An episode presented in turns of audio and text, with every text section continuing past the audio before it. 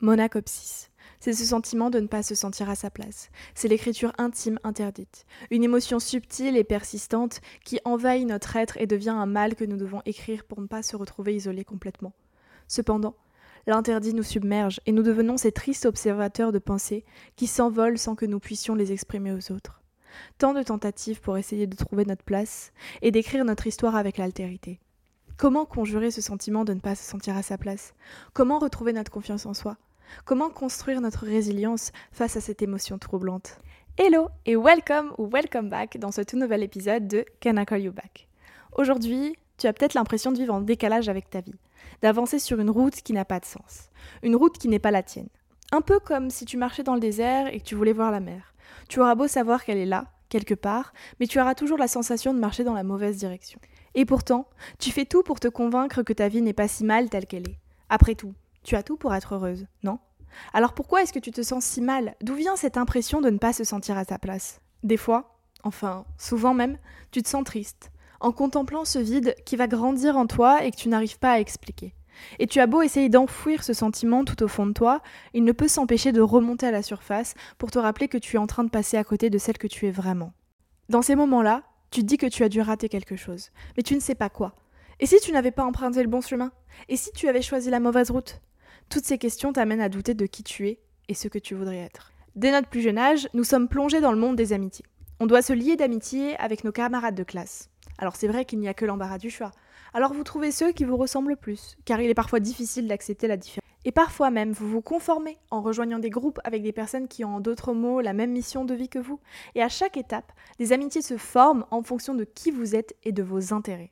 En tant que personne, il est important de rappeler que vous changez et vous évoluez constamment. De ce fait, on peut dire que vous n'avez peut-être pas encore trouvé les bons amis. Tant que vous, ne vous connaissez pas vous-même et que vous ne comprenez pas qui vous êtes, il est presque impossible de trouver des amis qui vous apprécient réellement pour ce que vous valez. Donc, essayez juste de trouver votre juste place dans ce monde qui est parfois un peu compliqué.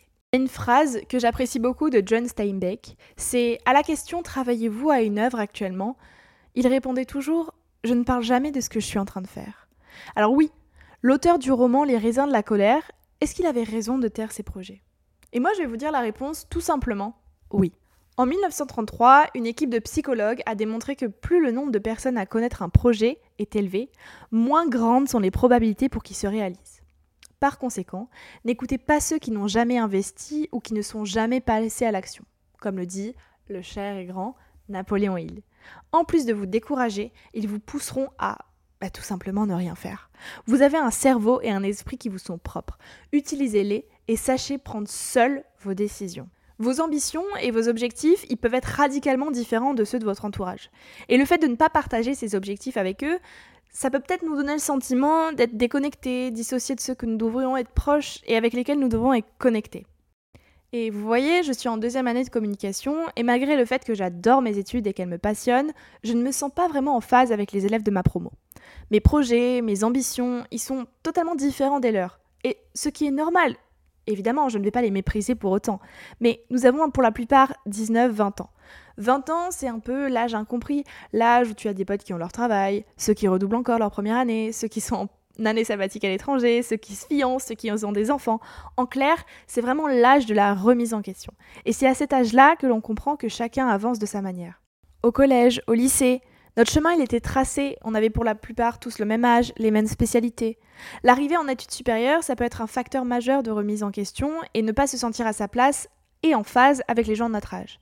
Je l'ai très rapidement compris quand je n'ai ne serait-ce qu'exprimer ma vision des choses, et je vous avoue que je vois les choses en grand, et quand j'ai observé les réactions, les têtes, les émotions des gens, waouh Une des réactions qui m'a vraiment fait comprendre ça, c'est quand j'ai simplement mis une note sur Instagram en disant, je cite, C'est trop dur d'être la meilleure. En fait, c'était une référence à un de mes épisodes de podcast dont j'étais très fière et dont je venais de parler avec ma meilleure amie.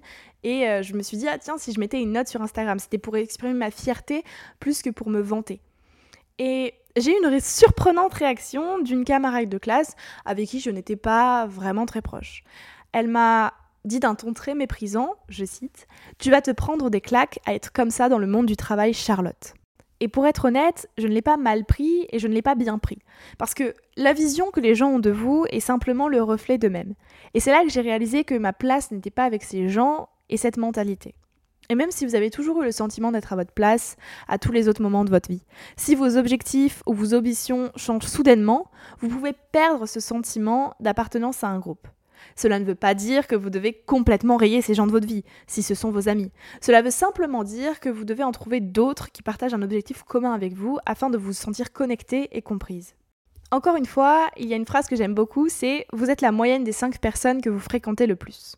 Alors, si bon nombre d'entre nous sont conscients de l'importance de bien s'entourer, on ne réalise pas toujours les impacts que notre entourage peut avoir sur nos décisions, nos comportements et globalement sur nos trajectoires de vie. Que vous le vouliez ou non, votre entourage il va influer sur votre façon de penser et d'agir, et cela se produit de la manière la plus naturelle qui soit, sachez-le. Ce qu'on appelle notre personnalité est en réalité largement influencé par les 5 personnes avec qui nous passons le plus de temps. Pour faire simple, analysez bien votre entourage, les 5 personnes avec qui vous interagissez le plus. Vous comprendrez l'influence de chacun d'entre eux sur vous. Ça peut être des traits de caractère, ça peut être des réactions, ça peut être une façon de vivre. Vous prenez toujours un petit truc des 5 personnes que vous fréquentez le plus. C'est pas la personnalité entière d'une personne en particulier, mais c'est une moyenne en fait de ces 5 personnes.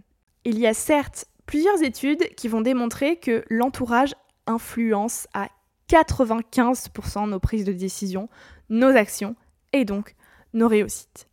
Mais le présent affirme que notre entourage influence l'essence même de nos personnalités, nos modes de vie et nos pensées. Cela se traduit par une influence qui va être sur nos ambitions et nos projections. Ne pas se sentir à sa place autour d'un groupe de personnes parce qu'elles ne partagent pas vos objectifs ni votre vision de vie, c'est une chose. Avec l'expérience personnelle que j'ai pu acquérir, j'ai toujours appris à tirer du positif de ces situations négatives, un peu à la plus égale plus de la situation. Il vaut mieux ne parler de ces projets à personne plutôt qu'à un groupe qui ne comprendra pas votre ambition.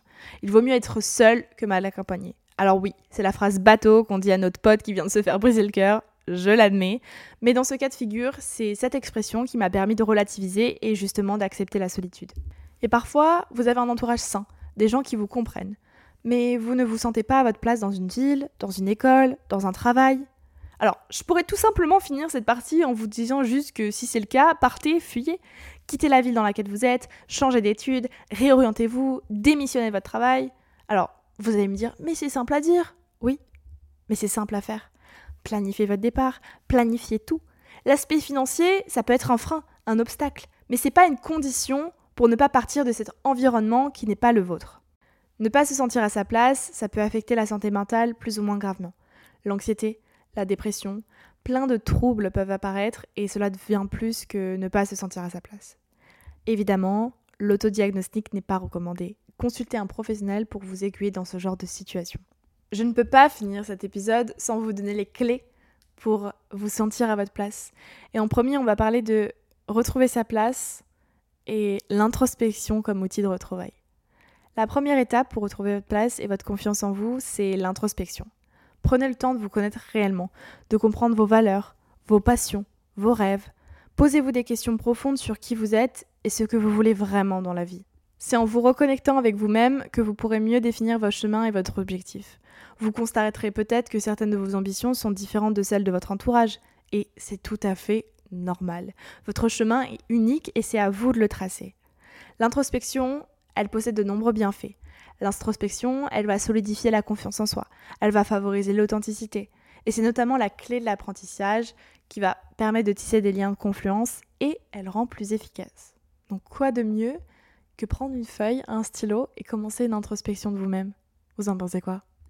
Parce qu'en clair, vous allez apprendre à vous connaître.